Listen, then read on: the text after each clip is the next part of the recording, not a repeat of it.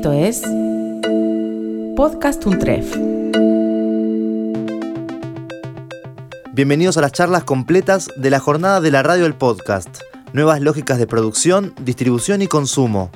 Un encuentro que organizó la especialización en industrias culturales en la convergencia digital de la UNTREF. Este podcast consta de dos episodios en los que van a poder escuchar a los invitados de la jornada. En este primer capítulo, La radio hoy. Reflexiones en torno a lo que fue y será. De la radio tradicional al podcast. Formaron parte de este panel el doctor Roberto Igarza, docente de la especialización en industrias culturales en la convergencia digital. El investigador Agustín Espada, becario del CONICET. La licenciada Natalia Carcavalo, creadora de Witoker. Y el gran maestro de la radio, Carlos Ulanovsky. Ah, pero antes escuchemos la presentación que produjo Fenómenas para este encuentro. Y luego, las palabras de bienvenida de Estela Puente, directora de la especialización en industrias culturales en la convergencia digital de la UNTREF.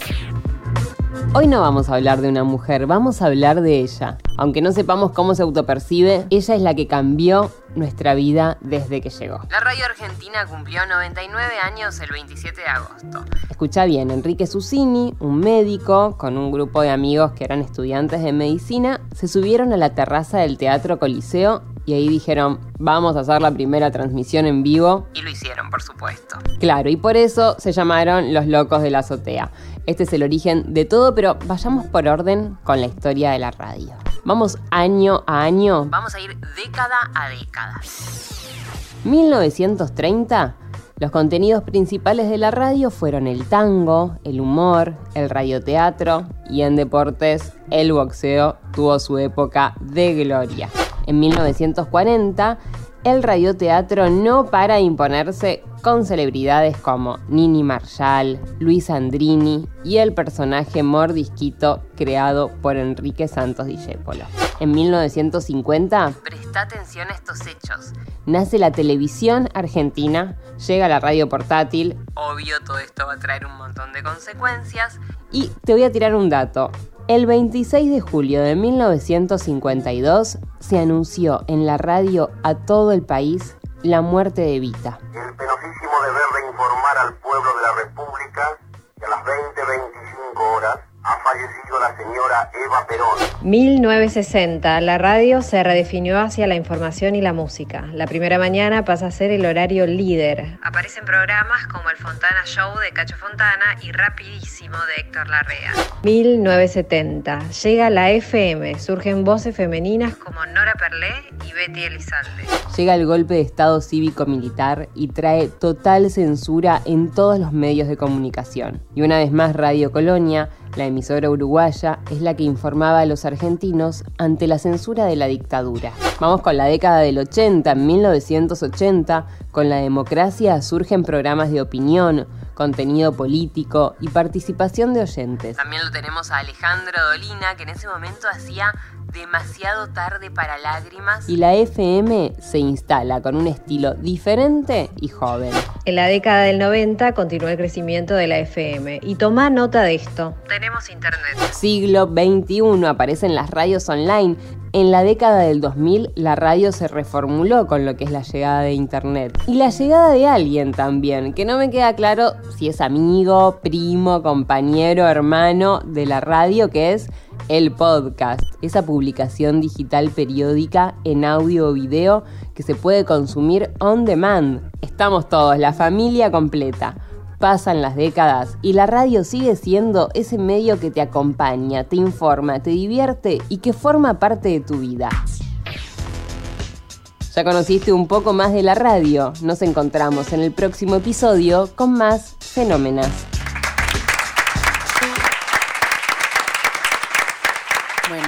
Gracias a todos por estar acá. Eh, bueno, decidimos empezar con fenómenas. Eh, les cuento, eh, lo hicieron especialmente Caro Dinacio y Laura Tomala, que son las que, las que escuchaban recién en el, en el podcast, lo hicieron directamente para, para este encuentro, muy especialmente. Y bueno, queremos agradecerles, son dos profesionales de la, de la radio y de los medios en general. Y y algo importante es que Laura Tomala, que está por allá, Bien, Laura. Es alumna de la especialización. Bueno, eh, bienvenidos al encuentro que llamamos de la radio al podcast. En realidad eh, es un título un poco polémico eh, porque parecería como que la radio termina en el pod, como que hay una situación de evolución lineal eh, y en realidad es parte de lo que queremos charlar y, conversar. Eh, la convergencia digital, eh, según acá el doctor Igarza, que lo he escuchado, me gusta esa frase que él dice que es una, un paradigma de transición y no de llegada. ¿Está bien? ¿Lo sigue diciendo, doctor? O...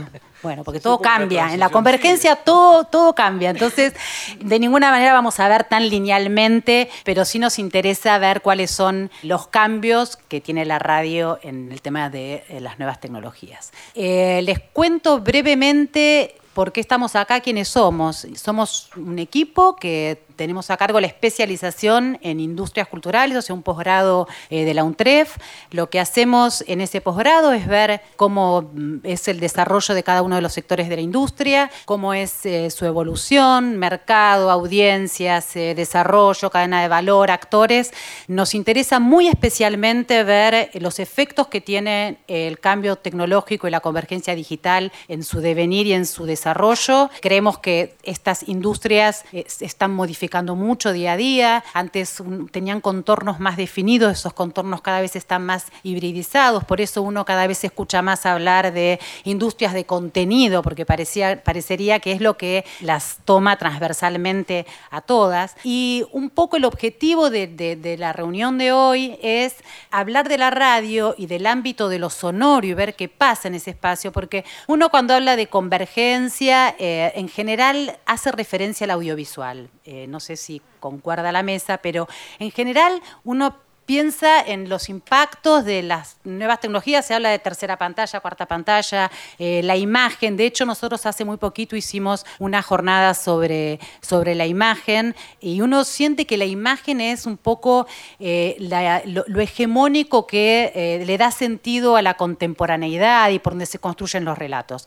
Y en realidad lo que sentimos es que en lo sonoro también están pasando cosas muy fuertes y que hay mucho por decir ahí y que no hay mucho desarrollo teórico. De hecho, cuando uno habla de los nuevos medios, la radio no aparece dentro de esos nuevos medios. En general tienen que ver con el audiovisual. Entonces, nos parece que es hora de darle un espacio a lo sonoro, ver lo que está pasando. De hecho, eh, la radio es casi precursora de lo que tenía que ver con el consumo en, en movimiento, ¿no? con el consumo también individuado que hoy está tan presente eh, en el tema de las audiencias. Entonces hay muchas cosas de la radio que hoy eh, están muy presentes y que merecen eh, que las charlemos, las conversemos. Bueno, hoy vamos a hablar de esto. Voy a empezar a presentar esta magnífica mesa que tengo acá. Vamos a empezar con, con el doctor Igarza. Lo más importante del doctor Igarza es docente de la especialización en industrias culturales. ¿Quieren saber algo más de él? No, es lo más importante. ¿Vio que está bien que hable, que hable doctor? ¿Vio que está perfecto? Bueno, tiene una cosa que quiero decir también, es que hay un libro cabecera, como otro libro que fue muy importante de este señor, que cumple 10 años, que se llama Burbuja de Ocio y que tiene mucho que ver, él, en realidad el doctor Igarza, que es muy modesto, es un gran especialista y es un hombre que ha estado muy atento y muy presente en todo lo que tiene que ver con los cambios en el consumo y Burbujas de Ocio un poco habla de eso también. Por eso es que va, es el primero que le voy a dar la palabra para que nos diga, nos dé un poco, que nos diga ¿Dónde estamos, eh, doctor Igarza? Gracias por la invitación. sobre todo, este, agradezco la invitación a participar del proyecto y de la puesta en marcha y del estado de situación que hoy tiene la especialización en industrias culturales. Parece que era un desafío mayor y que respondía a una necesidad, evidentemente, porque la respuesta eh, ha sido eh, la que es. Algunos de ustedes, varios, he encontrado numerosos entre el público, personas que han estado vinculados a, la especialización, así que gracias por eso y gracias por esta invitación. Conozco a varios de los panelistas y algunos de los presentes y su actividad en la radio. Yo, como no hace falta señalarlo, no soy un especialista de lejos. No he trabajado en la radio, he hecho algunas cosas, sobre todo tiempos muy pasados. Recuerdo un proceso interesante de Radio Programas Perú, RPP, quiso en la época de la convergencia eh, llevar a cabo un proceso de audiovisualización y entonces cuando participé de el proceso de convergencia en la Corporación Catalana de Radio y Televisión. Tuve algo que ver con los procesos de la radio convergente en aquella época, pero no soy un especialista. Eh, la convocatoria, entiendo, tiene que ver con algunas apreciaciones, alguna mirada que puedo hacer de modo más bien contextualizador y no desde la especialidad. Para comenzar, algunos, algunos elementos importantes, en mi juicio, que está ocurriendo tiene que ver con cuánto el paradigma sonoro, eh, atravesado por la digitalización, atraviesa cada vez más contextos y actividades. Eso me parece que amerita ser destacado. Son, son numerosos los espacios, tiempo en los cuales esas texturas, esas narraciones, atraviesan cada vez más actividades, disrumpiendo incluso algunos contextos que eh, era menos esperable que fuesen atravesados como lo es hoy por, el, por lo, lo sonoro. En esa resignificación de los contextos que se viven en el aula aquí debajo, o en el trabajo, me parece que lo sonoro tiene un protagonismo cada vez mayor. Por supuesto que no encuentro en esa reflexión algo que me, lleva, me lleve a pensar que estamos frente a un paradigma de destino. Eh, sigo sosteniendo esta idea que señalaba Estela de paradigma de transición, si se quiere paradigmas de transición, pluralicémoslo, no encuentro que la situación de hoy nos deje pensar que hemos llegado del otro lado de...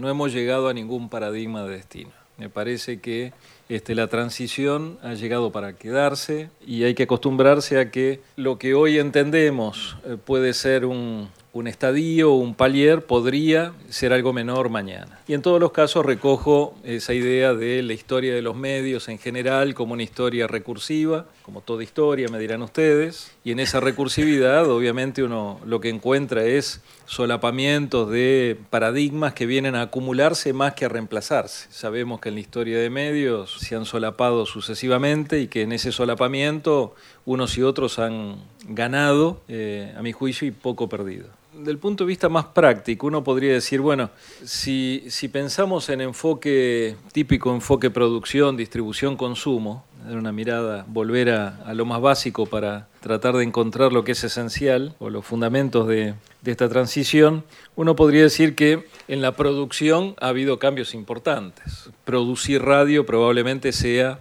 distinto, pero a la vez mucho más distribuido, responde de algún modo a lo que ha acontecido desde el punto de vista del enfoque producción, de la lógica de la producción, con otros medios, soportes. Del punto de vista de la distribución, obviamente hay más cambios, porque aparece esa figura muy propia de una temporada, llamémoslo, en este paradigma de transición, una temporada de plataformización creciente y esta aparición de listas de reproducción, fórmulas nuevas de desprogramar y reprogramar.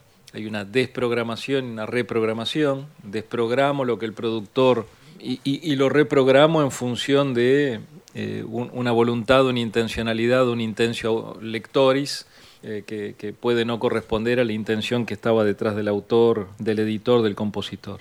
Y por supuesto, si terminamos la mirada, dijimos lógica de la producción, lógica de la distribución, eh, el on demand con mucho peso y una lógica del consumo que también está cambiando. Ahora, cuando decimos lógica del consumo, parece un poco de modé eh, agotar mediante una categoría tan cerrada como consumo algo que dejó de serlo ya naturalizado en algunas generaciones desde hace bastante tiempo. Es decir, esto que algunos han llamado, incluso muy tempranamente, desde los 80, eh, desde otra perspectiva. Prosumidor, esta idea de que eh, quien consume también alterna en otra posición, más propia de la producción, y en esa alternancia la producción de sentido y al mismo tiempo participa, horizontaliza, se comparte. En, ese, esa lógica, quiero detenerme un momento para hablar de lo nuestro, de lo que nos ha convocado hoy, porque me parece que ahí hay un primer nivel de análisis que quiero retener. En el audiovisual es muy notable la apropiación del lenguaje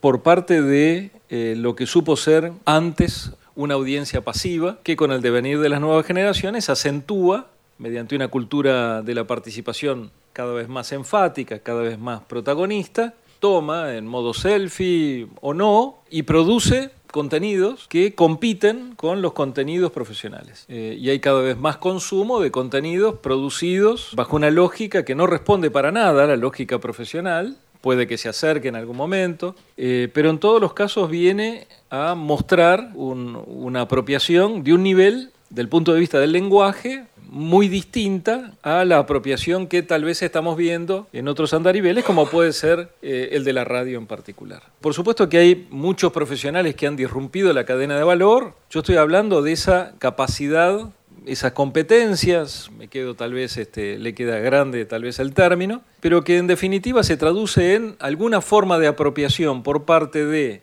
una audiencia que en general en el territorio eh, radiofónico ha participado de un lugar que le brindaba la radio del de servicio, que le brindaba eh, un lugar como oyente, prestándole el micrófono, pero siempre involucrados en, el, en la lógica este, tradicional. Mientras que el lenguaje audiovisual, no estoy diciendo solamente televisivo, pero obviamente, particularmente, es un territorio en el cual la cultura participativa acabó brindándole un espacio y una lógica de apropiación de aquel que era convocado, invitado, que me parece eh, lo deja al lenguaje audiovisual en un estadio distinto. Yo no estoy diciendo superior, no, no quiero hacer la comparación, como dice Michel Etienne, haciendo comparable lo que no lo es. Pero si quisiéramos hacer alguna apuesta contemporánea respecto de lo que está sucediendo en la radio, por lo menos no vemos algo similar del mismo volumen, de la misma envergadura, de la misma trascendencia que está ocurriendo con el lenguaje audiovisual.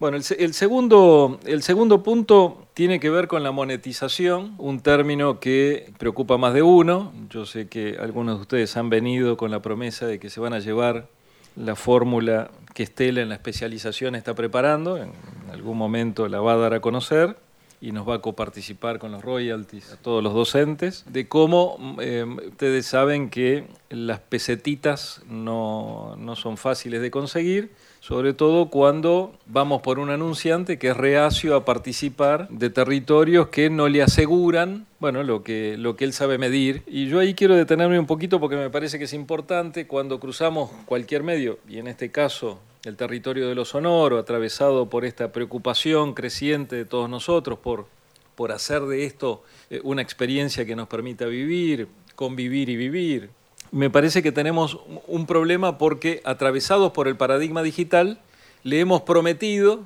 hemos hecho una promesa, lo digital ha introducido promesas que jamás ha cumplido. Fuerte. Digo, el paradigma digital ha hecho promesas que no ha cumplido y probablemente no pueda cumplir por un cierto tiempo al menos. No me atrevería a decir que nunca. Pero en todos los casos, la promesa de que podemos medir aquello que lo tradicional no medía, podemos ofrecernos de algún modo, erróneamente, como paradigma de reemplazo porque vamos a conocer las audiencias de un modo que los anunciantes no podían conocerla, conocer este, a partir de andarivel recorrido tradicionalmente. Eso en el fondo no se ha traducido eh, sino en un conjunto de peras y manzanas que no puedo sumar y obtener un indicador que le resulte al anunciante algo que agregue valor a lo que ya tenía. Y este es un problema.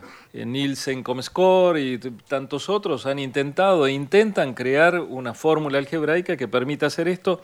Eh, ahí me parece que estamos lejos. Eh, termino, Estela, antes de que me sigas mirando así. Lo último es, tiene que ver con el tema de las, las discontinuidades facilitadas por el paradigma digital. Como hacemos pills, pildoritas, pequeñas cápsulas, evitamos caer en la esquizofrenia de la radio estoy siendo grosero porque no es para todos por igual, pero sabemos que algunas marcas de radio tradicionales alinean hoy lo que es, del punto de vista editorial, absolutamente eh, disperso, incluso incompatible. Obviamente el paradigma digital, el podcasting como, como proceso, me parece que ayuda a, ese concepto nuevo de lista de reproducción eh, y nos ayuda a eh, darle un nuevo sentido a la escucha me parece que ahí tenemos un, problema serio, porque ahí afuera son millones de personas que tal vez eh, no tienen las disposiciones competenciales para hacerse cargo de este proceso de plataformización, de esta oferta on demand que nosotros entendemos como Por supuesto que hay un segmento. Creo, espero que mi hija no, no esté escuchando esto, mi hija tiene 26 para 27, creo que nunca escuchó la radio tradicional. Es fuerte lo que estoy diciendo. Digo, la habrá escuchado porque la habrá escuchado porque yo la tenía encendida. Pero sí es una gran consumidora de podcast desde hace cierto tiempo, por no decir mucho tiempo. Y me parece que eso está eh, mostrando eh, que tenemos un segmento al cual estamos llegando, pero que tenemos obviamente por delante un desafío, que es darle percolación, no porque necesitemos de ello, a lo mejor alguien me puede decir yo no necesito de eso, mi proyecto no, no va por ahí, pero lo estoy hablando como, como sistema, estoy hablando como, como territorio compartido, lo estoy hablando como una preocupación que nos debería atravesar a todos, pensando que eh, el ecosistema se ha vuelto inestable, entre otras cosas, por el paradigma digital, y que nuestro deber es pensar cómo le damos cierta estabilidad sin ningún, sin ningún elemento nostálgico, no estoy introduciendo volver a nada, se imaginan que no soy de ellos. Este, pero sí me parece que tenemos que pensar en un ecosistema que permita, entre otras cosas, que las promesas que hemos hecho de trabajo, por ejemplo, se puedan acercar más a una realidad que por ahora eh, no, no cumple con lo, con lo prometido.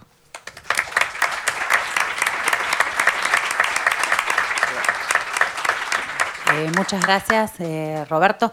Ahora le voy a dar la palabra a Carlos Olanowski. Eh, no hace, le hace falta mucha presentación tampoco, pero bueno, me parece que es interesante su perfil de hombre de, del medio y de estudioso también del medio. Y el libro, obviamente, que dije antes es Días de Radio. Ahí es hincha de Racing, eso también, ¿no? Eso es lo importante. Primero que nada. Como decía mi tarjeta personal, decía hincha de Racing y periodista en ese orden. Bueno, gracias a Estela Puente, a Celeste Gómez Fochi y a la UNTREF por la invitación. Y le digo al profesor Igarza que si hay, si todavía tiene ejemplares de sus burbujas de ocio, se lo canjeo por un libro mío. Cuando quiera, en serio. Te elige qué libro y. Alguien eh, a distancia a quien no vemos, pero podemos imaginar, claro, digo, siempre y cuando al que habla no lo hayamos visto 1500 veces por televisión, transmite con el objetivo de ser escuchado por la mayor cantidad de gente. Sin embargo, cuando lo que dicen Lalo, La Negra, Gaby, Andy o Alejandro o Hugo llega a mis oídos, siento que ellos me hablan solo a mí. Ningún otro medio de comunicación es capaz de generar este efecto de cercanía, calidez, intimidad, confianza, compañía. En ese sentido, la promesa básica de la radio parece imbatible, aunque está siendo puesta a prueba desde siempre por mediatizaciones diversas y en estos tiempos especialmente por las redes sociales. La mesa que nos convoca se llama de la radio al podcast como si fueran dos maneras de hacer radio opuestas y pienso que no están enfrentadas, aunque creo firmemente en su futuro, para nada lejano, tengo muy poca experiencia en podcast, diría que casi ninguna. En cambio escucho AM, FM, online, y esto que voy a contar me pasó en muchas ocasiones, que alguien con un discurso inteligente o un diálogo atractivo, original, inesperado, en un programa, en una radio, me, haga llegar tarde a una cita. AM, FM, por internet o podcast, la radio va a ser la misma en términos de transmisión. La gran diferencia la harán quienes se sienten frente al micrófono. Y cuanto más cómplice de la inteligencia y de la cultura sea quien habla, más chance tendrá de atraparnos el tiempo que sea. Aunque después tengamos que pedir disculpas por no haber llegado horario a nuestra siguiente cita. El año que viene la radio en Argentina cumplirá 100 años desde aquel 27 de agosto de 1920, cuando con artefactos elementales, los locos de la azotea, vale que los nombre, primero ese renacentista del siglo XX que fue el médico especialista en otorrino laringología Enrique Telemaco Susini, y sus amigos, chicos bien de este mismo barrio norte, Romero Carranza, Mujica, Guerrico, bueno, ellos fueron los que pusieron en marcha este invento formidable en la Argentina. Y desde entonces aquí la radio dejó atrás muchas etapas y aunque con muerte vaticinada en fecha fija en varias ocasiones, nunca dejó de estar. Los loquitos que tomaron por asalto la terraza del Teatro Coliseo tuvieron su cría, porque quienes tomaron la posta ahora son los locos de la nube. En la cama o en el baño, en el auto o en el tractor en pleno campo, en el receptor más descangallado o en el smartphone más costoso, ese que yo no tengo, pero que no me serviría porque no podría escuchar allí radio AM, en la oficina o en la cancha, la radio siempre está. De lunes a lunes, para madrugadores o insomnes, la fábrica de sonidos siempre tiene algo para contarnos. El asunto es de qué naturaleza es el cuentito. La posibilidad del cuentito viene cada vez más acotada. Resulta que aquí y en todo el mundo los medios de comunicación atraviesan un momento de transición con final presumible, pero aún incierto. Esto tiene que ver con la puja entre lo analógico y lo digital. El viejo sistema no termina de dar su apagón final porque, machucado por todos lados, todavía sigue recaudando. Por el famoso don dinero, nadie se anima a jubilarlo del todo. El nuevo sistema digital nos proporciona una sorpresa, una fabulosa novedad diaria, pero no le terminan de encontrar la vuelta de rentabilidad. Es posible aventurar que más temprano que tarde esta Supercopa quedará en manos de lo digital, pero mientras tanto la incertidumbre y la falta de caminos claros provoca tensión, malestar y en la Argentina, en todo el ambiente de medios, una precarización feroz. La radio es un medio ideal para contar historias y es una pena que por motivos económicos haya dejado a un lado un género tan virtuoso como la ficción o el docudrama. Intuyo que el podcast podrá recuperar ese hilo que fue central en el mundo de entretenimiento de la radio durante varias décadas y que la sistemática falta de recursos lo cortó. Historias contadas a través de sonidos que le permitan al oyente ver una escena, advertir que hay una radio con volumen, una radio que se puede tocar, porque la imagen de radio no solo fue un luminoso invento que Juan Alberto Badía puso en el aire por televisión. Y así como desaparecieron los radioteatros, también declinó la, investigación propia, al punto que en las tres o cuatro fechas en que no aparecen los diarios en el año, las radios padecen un síndrome de abstinencia informativa. Eh, me planteo circunscribirlo en 10 temas que caracterizan a la radio de hoy y que de algún modo intenta responder al resto de la propuesta de la mesa. Nuevas lógicas de producción, distribución y consumo. En cuanto a la producción, uno, la radio argentina de hoy es una radio muy dependiente de otras agendas. Supo serlo de las revistas y de las agencias de noticia, también de los diarios probablemente porque desde 1960 se sintió, la hicieron sentir, una hermanita discapacitada de la tele, por eso también depende mucho de lo que se genera en la pantalla chica. En la mayoría de los estudios de radio hay uno o más monitores de televisión conectados a señales de noticias que se convierten en fuente y en inspiración. Ahora, la dependencia principal proviene centralmente de las redes sociales. Otra dependencia inocultable es que muchas radios pertenecen a multimedios y en esas estructuras gigantescas las radios son no más que pequeñas unidades de negocios. Dos, la radio de hoy es demasiado parecida de la mañana a la noche y en eso tiene fundamental responsabilidad la vigencia artística del magazine, ese género caracterizado por un sol, bueno, es un decir, ¿no? Eh, a veces esa figura más que sol es nubarrón, más hombres que mujeres, habitualmente alguien que está o estuvo en la televisión, y a su alrededor girando unos cuantos satélites, los especialistas en política nacional o internacional, economía, espectáculos, deportes, humor, y la locutora machirulamente condenada en actualizar hora, temperatura y humedad. El secreto del magazine es que aparentemente dentro suyo cabe todo y que en términos económicos guarda absoluta simetría con lo que en televisión son los programas de paneles. Tres, durante cualquier jornada la radio, ahora sin tantas diferencias entre AM, FM, online, es un medio totalmente dedicado a la actualidad. Cualquier oyente con el valor de dos pilitas o rogando que el streaming no decaiga, podrá afirmar que está módicamente informado con lo que pasa en su barrio, en el país o a 15.000 kilómetros aéreos de distancia. Cuatro, y así como no hubo una gran renovación generacional ni de nombres en la radio desde la recuperación de la democracia hasta hoy, tampoco se renovaron las franjas horarias, ni la modalidad de las tandas, ni los contenidos. Diciendo esto, corro el riesgo que alguien me escuche y me diga, Ula, ese sallo te cabe porque estás haciendo un programa que ya tiene 21 temporadas en el aire. Es cierto. Mientras pienso que le respondería, también digo, no habrá que preguntarse si es indispensable que haya boletines informativos cada media hora e incluso cada hora. ¿Tanto es lo que cambia la actualidad? Creo que no. Cinco, desde hace tiempo crecieron en la radio los promedios de espontaneidad, de improvisación, de, desacartonamiento, con esta salvedad. No todos son Castelo, Pancho Muñoz, Larrea, Ginsburg o Gabriel Schulz.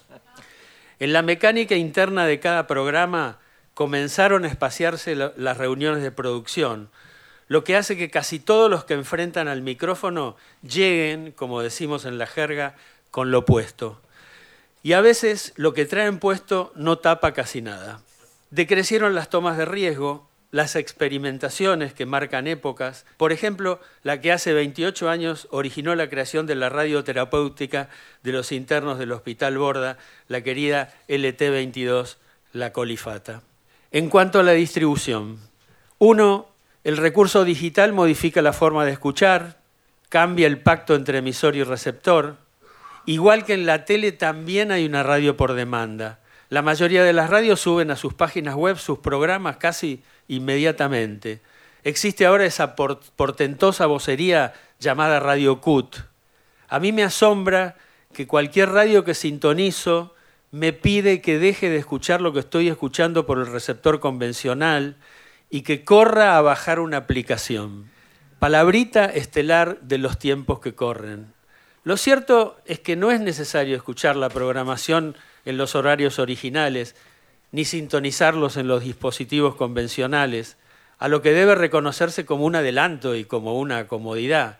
Pero también les digo a los que me corren por antiguo, ¿y si no quiero bajarme una aplicación? Dos, las sucesivas crisis económicas no han sido benignas con la radio. No solo la dejaron famélica en el reparto de la torta publicitaria, sino que la transformaron en el patito feo de las inversiones, al punto que según últimas estadísticas, las pautas en Internet superan a las de la radio. En las radios, pienso en los espacios de trabajo, hoy falta de todo, y no solo buenas ideas. Y eso es consecuencia de una precarización creciente que originó modalidades polémicas como las coproducciones o directamente el loteo de espacios, o ese aberrante desafío a la identidad radial que es colocar cámaras en los estudios para que por el mismo precio hacer radio por televisión. Tres, las radios más pequeñas, comunitarias, barriales, universitarias, educativas, etcétera, e incluso las públicas, que deberían generar contenidos de vanguardia, rupturistas, de riesgo, alternativos, tuvieron que dejar de hacerlo apretados por la necesidad de sobrevivir y de ese modo se replicaron como las radios grandes. En el caso de las públicas, con el agravante de un Estado en retirada que dejó de repartir hasta lo mínimo. En cuanto al consumo, uno, las radios tienen seguidores, oyentes que se vuelven adherentes de una determinada emisora por afinidades ideológicas y a la vez no consienten desvíos que pongan en duda sus certezas. Aunque el siempre los escucho ya se haya convertido en un lugar común, la fidelidad no es absoluta. También existe el zapping de radio. Aunque le resulte pudoroso reconocerlo, el oyente se permite fugas para saltear la tanda publicitaria cuando es demasiado larga, para escapar de chácharas inconsistentes, para omitir un tema musical que no está entre sus favoritos o sencillamente porque no está de acuerdo con el entrevistado que el conductor puso en el aire. Dos, muchos factores, principalmente económicos, incrementados desde la asunción del actual gobierno, generaron un oyente más comprometido, activo, comprensivo de la situación. No son pocas las radios que abrieron un sistema de suscripciones. Ese ingreso suple la falta de publicidad oficial y privada y es una decisión que muestra a una ciudadanía decidida a ayudar a que un medio que le interesa y que lo representa no desaparezca. Emisoras todavía pequeñas por ahora, como el Destape Radio, como Caput, como La Patriada, se sostienen mediante estos aportes externos que no son ni del Estado ni de un, ni de un empresario. Sé que en la siguiente mesa estará la periodista Julia Mengolini, artífice de Futurock, y ella podrá dar cuenta de cómo funciona esta metodología muy difundida, muy naturalizada en estos tiempos de vacas ultraflacas. Tras la recuperación de la democracia, en una época muy interesante de Radio Belgrano, por entonces Radio Pública, intentaron una cosa semejante, primero un programa que tenían Jorge Dorio y Martín Caparrós, y posteriormente el grupo de oyentes que durante un tiempo sostuvo el programa Sin Anestesia de Eduardo Aliberti. Verdaderas radios comunitarias, fortalecidas por socios, que pagan una cuota y a cambio reciben propuestas de intercambio, entradas, libros, premios, regalos. Insisto, parece que Futurock lo tiene muy bien organizado. Pregunten. Y con esto termino.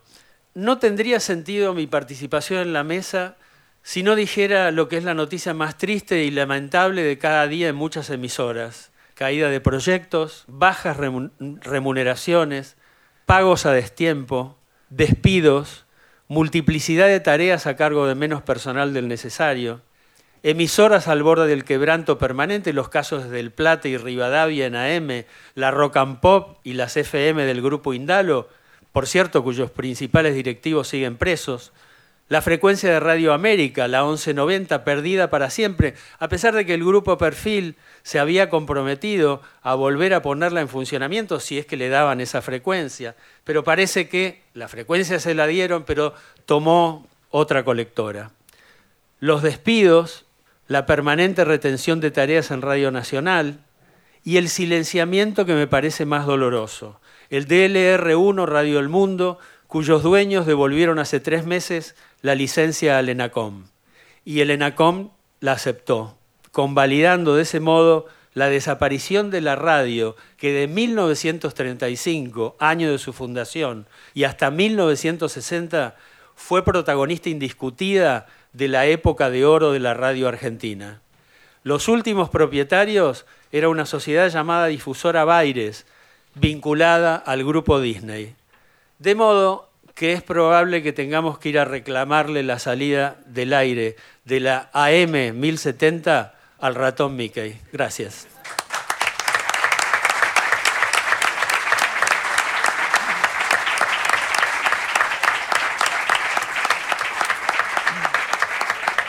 Muchas gracias, eh, Carlos.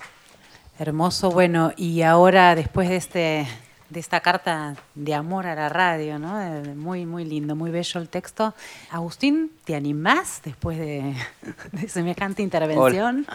Agustín, eh, recién hablábamos hace un ratito del poco desarrollo teórico, investigaciones que a veces sentimos que hay en, la radio. Agustín ha es un joven que ha decidido poner toda su, mirada en, este ecosistema de la radio e investiga eh, los nuevos formatos y cómo está funcionando el mercado hoy eh, de la radio. Agustín. Buenas tardes a todos y a todas. Gracias Estela, gracias Untref, gracias a la especialización por invitarme a compartir este panel con parte de mi bibliografía. A pesar de eso, tengo que empezar con una digresión. Si yo tuviese una, una tarjeta de presentación, primero tendría que decir que soy hincha independiente y después becario del CONICET. Este, me parece muy bien, yo no, yo no tengo bronca independiente. No, no, no, no, no lo quería plantear en ese sentido. Y después también me, me, me, tranquiliza que parte de lo que, traía para, para comentarles es que desde mi punto de vista, y no solamente es un punto de vista, ¿no? sino que también es un trabajo eh, conceptual, como decía Carlos, el podcast viene de la radio y va hacia la radio también. Entonces, tomando el título de las jornadas que nos, que nos convocan, de la radio al podcast, propongo también que vayamos del podcast a la radio. Y, y explico este, este punto. ¿no? La radio siempre produjo podcast en el sentido de que siempre produjo cosas que no se iban a transmitir en vivo. ¿sí? lo que la tecnología posibilita eh, con Internet y con las tecnologías este, de compresión de audio y bla, bla, bla, bla, todo ese cuento del surgimiento del podcast, es que el proceso, la instancia de puesta en público, de publicación o de distribución, se diferencia temporalmente de la instancia de escucha, de audiencia, ¿no? Y que esa instancia de escucha y de audiencia sea personalizada. Como les decía, desde este punto de vista, el podcast es otra forma de hacer radio, es otra versión de la radio. La radio no es únicamente tecnología, sino que son géneros, son lenguajes, son usos y son costumbres sociales. Y entonces, trazando una línea que puede ser histórica, pero que también convive, digamos, en la actualidad, tenemos una tecnología de transmisión como la M, donde la radio produce y produjo históricamente contenidos más generalistas. Con el surgimiento de la FM, la radio comenzó a segmentar sus contenidos, principalmente a través de la música, pero también a dar espacio a nuevas voces. Con las radios online, esa segmentación se transformó en especialización, pero siguiendo todavía con el modelo que podríamos llamar de broadcasting. Y desde mi punto de vista también, el podcast lo que viene a hacer es a instalar una etapa de personalización, ya no solamente con lo que tiene que ver con la especialización temática, sino también con atender a las necesidades y a las especificidades de las instancias de consumo, ¿sí? a este cuando quieren, donde quieren y por donde quieren. ¿sí? Entonces, la combinación del cuando quieren, donde quieren y por donde quieren con la segmentación temática nos permite hablar del podcast como una instancia de personalización de los contenidos. Pero ¿por qué estamos acá hablando de podcast? Y, esto quizás es un, poco más, eh, no sé si polémico, pero a pesar de estar en una universidad, estamos acá hablando de podcast porque en 2014 Serial demostró que el podcast puede producir dinero, ¿sí? de que el podcast puede ser un negocio. En 2014 Serial demostró eso llegando a millones de oyentes. En el año 2017, 2018 y 2019 grandes empresas comenzaron a invertir y a generar plataformas de distribución de este tipo de contenidos. Spotify, por ejemplo, gastó 400 millones de dólares en comprar empresas productoras de podcast para meterse en ese negocio y competirle a Apple mano a mano por esa porción del mercado, un mercado amplio que podríamos denominar audio digital. Eh, ponemos a los podcasts, ponemos a, la música, al streaming de música y ponemos también a los audiolibros. Armamos ese, combo para denominarlo este mercado de audio digital y estamos en una etapa que para mí es la que está emergiendo en estos meses, que tiene que ver con un cambio en la concepción de circulación de los podcasts. ¿sí? El mayor interés económico, el mayor volumen de las inversiones, se están llevando a que los productores comiencen a cercenar los espacios por donde circulan esos contenidos. Es decir, Spotify dice, yo voy a poner 400 millones de dólares en producir podcast y van a estar libres por cualquier plataforma. No, solamente van a poder circular por las mías. Con esa lógica, que rompe la lógica tradicional del podcasting de poder descargarse los contenidos este, por, cualquier plataforma y en cualquier dispositivo, podríamos estar entrando, y esto lo voy a poner entre signos de pregunta, en una nueva lógica eh, de funcionamiento del mercado del podcasting. Entonces, ¿cuáles son los indicadores que nos muestran que hoy y desde 2014 a esta parte el podcasting y el podcast como contenido se ha transformado en un negocio para la industria de producción de contenidos de información y de entretenimiento, algunos números.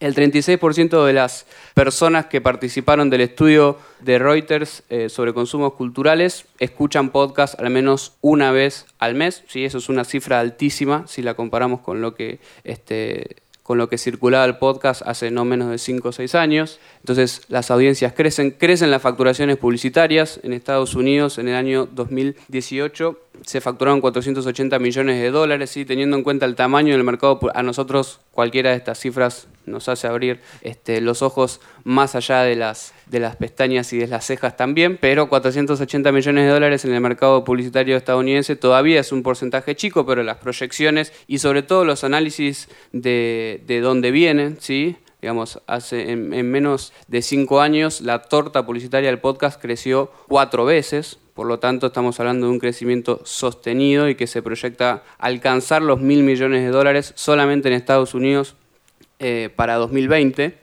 Digo, saliendo del mercado estadounidense, que es más o menos el que domina aunque lo lamentemos o no, los ritmos este, de toda América Latina en cuanto a lo que tiene que ver con este, producción y distribución de contenidos. Sin ir más lejos, no existen plataformas de distribución de contenidos este, eh, latinoamericanas o, ni siquiera nacionales tampoco. En, China hay una plataforma que gana muchísimo más dinero, que es Himalaya. Eh, que toda la torta publicitaria estadounidense, ¿sí? son mercados diferentes, pero también vale la pena, la pena mencionarlo. Y por último también se diversifica el mercado con la llegada de estos jugadores de los que les hablaba recién. ¿sí? Spotify gasta 400 millones de dólares en comprar tres empresas, Google lanza su plataforma para, para escuchar podcasts, Amazon le da impulso audible también, y ahí tenemos a los gigantes digitales que se meten también en el mercado para este, disputar un espacio que hasta hace no mucho tiempo era casi exclusividad de Apple. Cuando hablábamos de podcast, yo me acuerdo cuando empecé a hacer las, primeras entrevistas para ver cómo se producía, cómo se distribuía eh, en el país, todos me decían que una limitación era que las, las, audiencias de podcast eran aquellos oyentes que tenían algún tipo de dispositivo Apple porque de esa manera se familiarizaba con el contenido.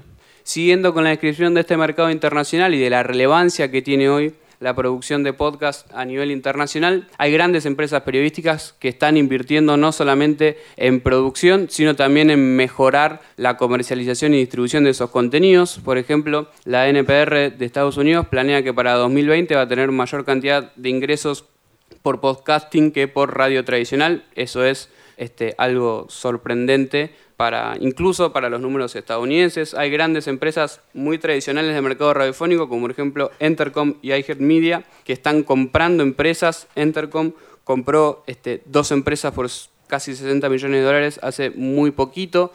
Media sucede lo mismo con productores de contenidos, es decir, lo que realizan las grandes empresas siempre, ¿no? Antes de pensar y generar producciones propias, compran empresas y productoras que ya están este, andando en el mercado para quedarse con esos contenidos y esas audiencias potenciales e ingresar al mercado con un capital simbólico ¿sí? de audiencias y de contenidos de mayor relevancia. El otro día también leí una noticia ayer o antes de ayer que el New York Times y su podcast diario The Daily alcanzó los mil millones de, reproducciones desde 2017, ¿sí? no hace tanto. ¿sí? Y es un gran éxito de una, de una empresa, de una mega empresa periodística que no viene del mercado radiofónico, pero tiene gran éxito en, en su versión de podcast. Bueno, después como les decía, también están las grandes empresas digitales que se están metiendo en el negocio y están compitiendo con algunas este, que consiguen eh, gran capitalización en el mercado este, especulativo, como Luminary, como Himalaya, eh, y empiezan a competir por esos territorios cercados. ¿no? El negocio digital muchas veces tiene que ver con producir contenidos, generar experiencias y tratar de que las audiencias no salgan y no puedan encontrar esa experiencia, esos contenidos por fuera de esa plataforma. ¿sí? Una metáfora podría ser los jardines cerrados. Bueno, Spotify, Google están tratando con el podcast de generar otro atractivo para que no salgamos de sus jardines cerrados. Y por último, la última parte de esta, de esta exposición tiene que ver con tratar de preguntarnos si hay un mercado de podcast en Argentina. La realidad es que no, sí, todavía no hay grandes ingresos publicitarios. La mayoría de los productores, tanto los independientes como los que lo hacen en lo que podríamos denominar redes de podcast, ¿sí? importando y castellanizando ese término de network, eh, no, no consiguen la mayoría de ellas eh, financiar sus, sus, producciones o pagarle a los productores, pero ahí están, ¿sí? experimentando todo el tiempo con,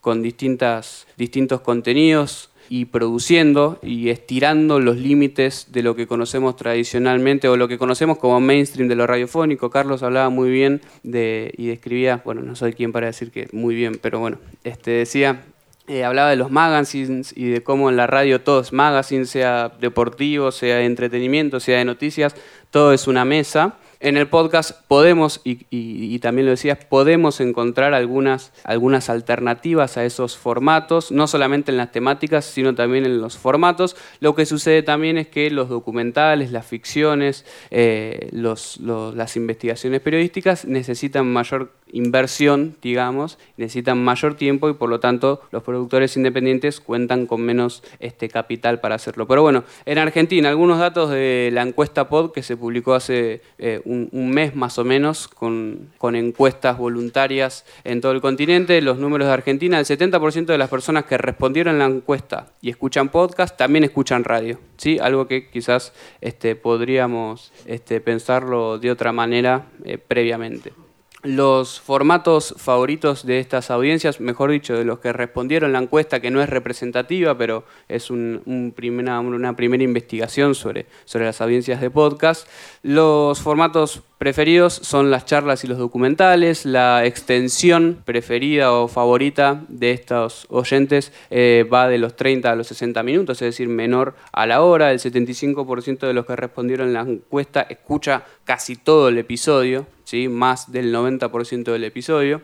Los temas preferidos por estos encuestados son la cultura y la historia. Y por último, acá hay un dato no menor, el 69% de las personas que respondieron la encuesta escuchan podcast a través de Spotify en Argentina. Eso para dar una dimensión de lo que significa la el viaje de Spotify hacia el mercado de los podcasts, ¿sí? lo que implica que una plataforma lleve los podcasts más allá de los sistemas operativos, del sistema operativo de Apple, ¿sí? de este, hacerlo transversar a cualquier tipo de dispositivo y a cualquier sistema operativo.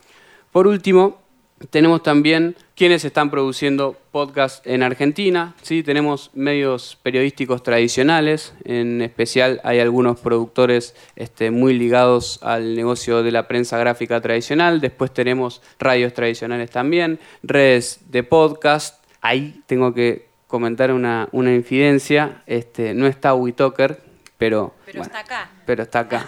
¿sí? También hay muchas eh, marcas en todo sentido, ¿sí? marcas de, libros, por ejemplo, pero también marcas periodísticas personales. ¿sí? El pork, eh, Barsky es una marca en sí mismo ¿no? y también se vuelca a producir contenidos de esa manera. Por supuesto, también hay organismos del Estado, organismos sin fines de lucro produciendo, y por último están, este, pero por último no, quiero decir en mérito o en, o en volumen, sino en esta clasificación, eh, los productores independientes lo que, los que lo hacen por una cuestión amateur o por hobby. ¿Qué falta en el mercado argentino? Bueno, falta este, mayor información, a la radio le falta mayor información también, ¿no? ¿Cuántos gestores toman decisiones en las radios sin hacer un estudio de mercado? Acá hay varios casos que, que o mejor dicho, hay un caso bastante presente en primera fila que pueden este, ser testigos y, ser, dar testimonio de eso. Eh, pero bueno, pero la información siempre va, a, sobre todo, a ayudar a desarrollar comercialmente al sector. Falta mayor conocimiento de la palabra podcast, de lo que significa, de por dónde se escucha, cómo se escucha,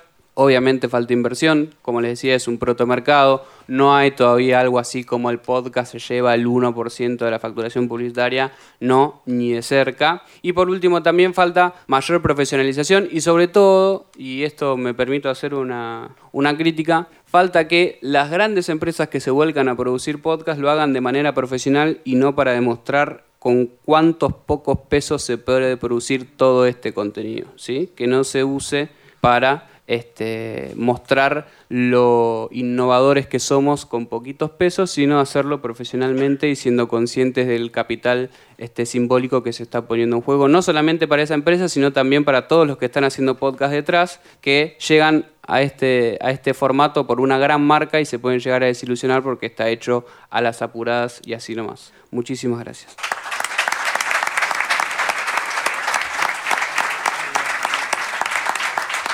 Muchas gracias, Agustín Espada. Eh, bueno, cómo no. Quería preguntarte, Agustín, primero felicitarte, porque era muy interesante para un ignorante como yo. Quería preguntarte si tenés algún contacto en Spotify. Sí. No, digo porque 400 millones y, si supones Alguno se tiene que caer para este lado. Y si supones que va a haber derrame. Hacia, el sur, digo, del continente. Bueno, hubo algunas, eh, hubo tres producciones este año que fueron las primeras tres producciones de Spotify para Argentina. El partner o el productor asociado local fue Posta, que dirige Luciano Banchero y se espera, hay novedades en tiendas de que en los próximos este, meses y semanas va a haber más producciones locales, lo cual también es un problema, ¿no? Porque no deja de ser una empresa estadounidense internacional, ¿sí? que produce contenidos locales eh, y los, los visibiliza por encima de otros. Ahí hay como una tirantez. Pero bueno, la teoría del derrame no creo igual que... tenemos sobradas pruebas. Bueno, ya que estamos en, en el mercado, eh, Natalia, eh, bueno, vos estás en este mercado desde el 2015, ¿no? Que armaste sí, sí, Bueno, contanos un poco cómo es esto de estar distribuyendo podcasts. La misión principal esta tarde es convencer a Ulanowski que haga podcast. Eh, y espero tener el apoyo de todos para lograrlo. Perdón, yo quiero que me firme un libro también. Eh, sí, nosotros eh, iniciamos WeTalker, WeTalker.com, en el 2015 al aire. Vamos a usar jerga de radio. Yo vengo de la radio, tengo 20 años en los medios masivos. Eh, lo cuento porque un poco la descripción que hizo Ulanowski de cómo está ahora la radio fue el empujón para intentar hacer otra cosa. Entre, fue una confluencia entre una búsqueda personal y profesional de una gran pregunta que tenía que ver con qué pasaba si hablábamos de otras cosas. ¿no? Eh, el año pasado en esta misma universidad vinimos eh, a tratar de responder si los podcasts son la evolución de la radio. Yo sostengo que sí. Eso eh, creo que no implica decir que la radio se termina. Tenemos que parar de eh, vaticinar el fin de los medios, que parece una adicción de un montón de gente con afirmaciones rimbombantes. Me parece que el podcast es un complemento a la radio que persigue otros valores y que incluso el fenómeno del podcasting podría retroalimentar a la radio y regresar a la escucha, porque sí me gusta decir de forma rimbombante a mí que el futuro es escuchar. No lo digo yo solamente, lo dice un montón de gente que sabe e investiga en el mundo. Eh, y me da un montón de ilusión. Y si ustedes también como productores, como periodistas y como audiencia empiezan a pensar sobre sus consumos, se dan cuenta que eh, después de todo este éxito que tiene que ver con la convergencia audiovisual y demás, eh, lo visual lleva un montón de valores que entiendo que después de este pico de fenómeno va a empezar a decaer por la forma en que consumimos esos contenidos. Lo audiovisual nos toma toda la atención. Lo audiovisual también persigue estos valores de cotillón, de, donde la imagen, eh, la iluminación, las características de la persona que está contando eh, fomentan ciertos prejuicios y creo que la escucha nos vuelve a un lugar de mayor vínculo, intimidad y verdad y entonces por eso soy muy fan de los podcasts, ¿voy bien? Te, voy a convencer, te lo juro. Eh, el dinero va a ser consecuencia. Yo creo, creo, que, que, el dinero va a ser consecuencia de que sigamos intentando hacer las cosas bien. No sé si es la evolución de la radio en este sentido, que el podcasting es superador a la radio, si no retomo este concepto de complementariedad pero sí me parece que el podcasting es una gran oportunidad para todos, incluso para las radios barriales, que también se habló en esta mesa, para las radios cooperativas, para las personas que tienen cosas para decir y no encuentran dónde decirlas, para un montón de especialistas que tienen que aparecer en los medios y para poder ser parte y ser escuchados cumplen esas lógicas de medios donde se titula de una forma, tienen que opinar de cierta manera, eh, cumpliendo requisitos de tiempo, de dinámica y demás. Y creo que el podcast es como la posibilidad de liberarse de todos esos valores que tiene el mainstream en este momento, ¿no? Y también digo en este momento porque también retomando un poco lo que decía el doctor Igarza y demás, creo que mm, no hay conclusiones en este momento, creo que está todo mutando, también por eso entiendo que no hay em, eh, estudios, eh, un poco, no, no, hay libros ni demás, porque intentamos hacerlo nosotros eh, tratando de sistematizar y profesionalizar el formato, pero en cuanto uno termina de escribir un material pedagógico, el mundo cambió y no sirve para nada. De hecho, nos animamos a publicar algo ahora hace poco, sabiendo que probablemente en un año todas las afirmaciones que hacíamos con cierto sentido, investigación y demás, eh, van a mutar porque la audiencia está mutando, estamos todos mutando. Y en esto también eh, me parece que el podcast, desde como lo entendemos en, en WeTalker, tiene esta posibilidad Digo la famosa posibilidad de democratización de voces reales, porque producir un podcast es posible sin pertenecer a estos, estas grandes empresas que son las dueñas de los medios ahora. Lamentablemente, eh, coincido con toda la, descripción que hizo Carlos del momento que vivimos, pero sí también me gusta mucho volver a las universidades y a ETHER y a el ISER y demás, a decirle a los chicos que están estudiando y trabajando en esto que es un, parece un momento triste y de restricción y sin embargo es un momento lleno de posibilidades, porque cuando uno tiene algo que decir, cuando uno eh, puede pensar en que hay una pregunta que se hace que le puede interesar a otros, eh, me parece que abre a poder generar contenidos diferentes. Hace poco te escuché decir que no te gustaba la palabra nicho, porque te escuché en una entrevista. Sí, voy a tratar de no usarla. Eh, vamos a tratar de cambiarla por comunidades. Y comunidades tiene también un montón de valores. Sí, el mundo del marketing habla de los podcasts como nichos, como también decía Agustín, de, escuchas honestas y para mí de formas de compartir honestas también, más allá de las plataformas de streaming y demás. Sin embargo, en esta recuperación también de valores de la radio tradicional, cuando uno escucha un podcast que le gusta, lo comparte honestamente. Hablábamos el otro día también con, con Mario Portugal y Héctor sobre a qué se refiere uno con compartir honestamente. Bueno, el podcasting lo que hace es, eh, le da la posibilidad también a otros protagonistas de poder eh, ser entrevistados, de plantear temas diferentes, mesas, conversaciones que serían imposibles de plantear en los medios tal como están. La verdad, yo amo la radio, 20 años, tengo amigos, tuve marido, eh, oyentes que, con los que todavía me escribo y me hizo muy feliz, pero en este momento eh, la forma de producir y los objetivos de mercado que tiene la radio, los que todavía los pueden sostener, eh, espantan mucho a los productores y también espantan mucho a las personas que se sientan a hacerlo por un montón de situaciones que creo que las podríamos conversar en otro contexto. Para volver al podcast, me parece que el podcast tiene una posibilidad incluso de revivir estos valores tradicionales de radio como el radioteatro. Eh, se, está se, está produciendo ficción como nunca. Eh, Agustín lo sabe, Spotify eh, invirtió un montón de dinero en volver a las realizaciones eh, lo va a seguir haciendo. Radio Ambulante eh, también es un fenómeno en el podcasting que vuelve a legitimar la crónica.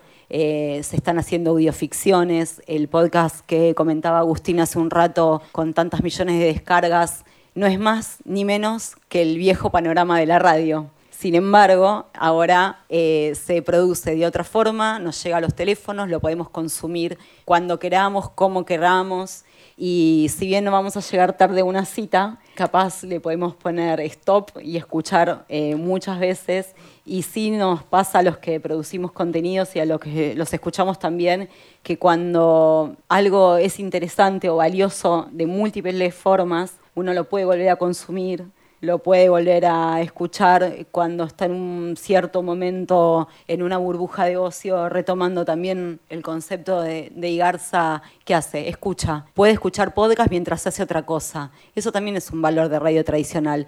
Solamente que cuando uno se acostumbra a elegir qué, cómo, cuándo, dónde y también por qué, muy difícilmente vuelva a ser esa audiencia pasiva en donde acepta todo lo que se les dado, especialmente cuando lo que se les dado muchas veces es un relleno, es un ensimismamiento, donde perdimos la, profesionalidad, perdimos el valor de lo que significa abrir un micrófono con propósito para el otro.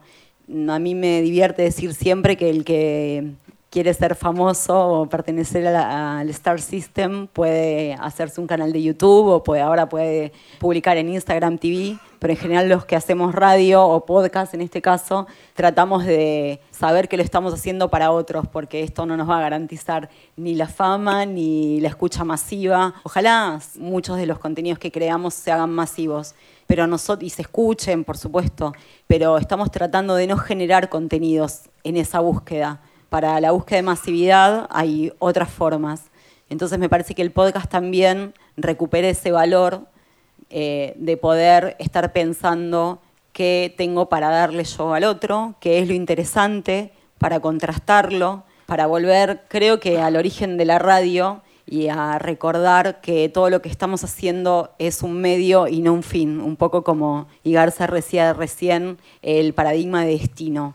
Así que si bien me alivia mucho poder seguir viniendo a lugares donde ya no sea necesario explicar qué es un podcast, ni a los que lo hacen, ni a los que lo escuchan, y que haya tanta gente interesante que también alivie la explicación del ecosistema y por qué sí, por qué no, y, me permita hablar un poquito más de lo que me gusta hacer creo que hay una oportunidad enorme para todos, para los que nos gusta pensar cosas, ir a contrastar si eso que estamos haciendo es valioso, para los que sentimos que tenemos algo para decir y también para honrar al que escucha y no someterlo a veces a, lo que está sucediendo ahora en las radios, que por un montón de motivos eh, tiene un concepto de efímero y pasatista donde yo no sé cuántas personas ahora van a llegar tarde a la cita.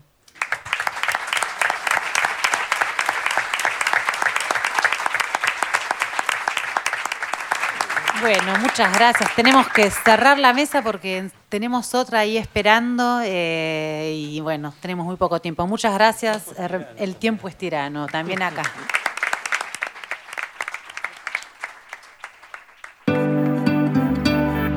Suscríbete para no perderte ningún episodio. Estamos en Spotify, Apple Podcast, Google Podcast y en tu reproductor favorito. Seguí escuchando Podcast Untref.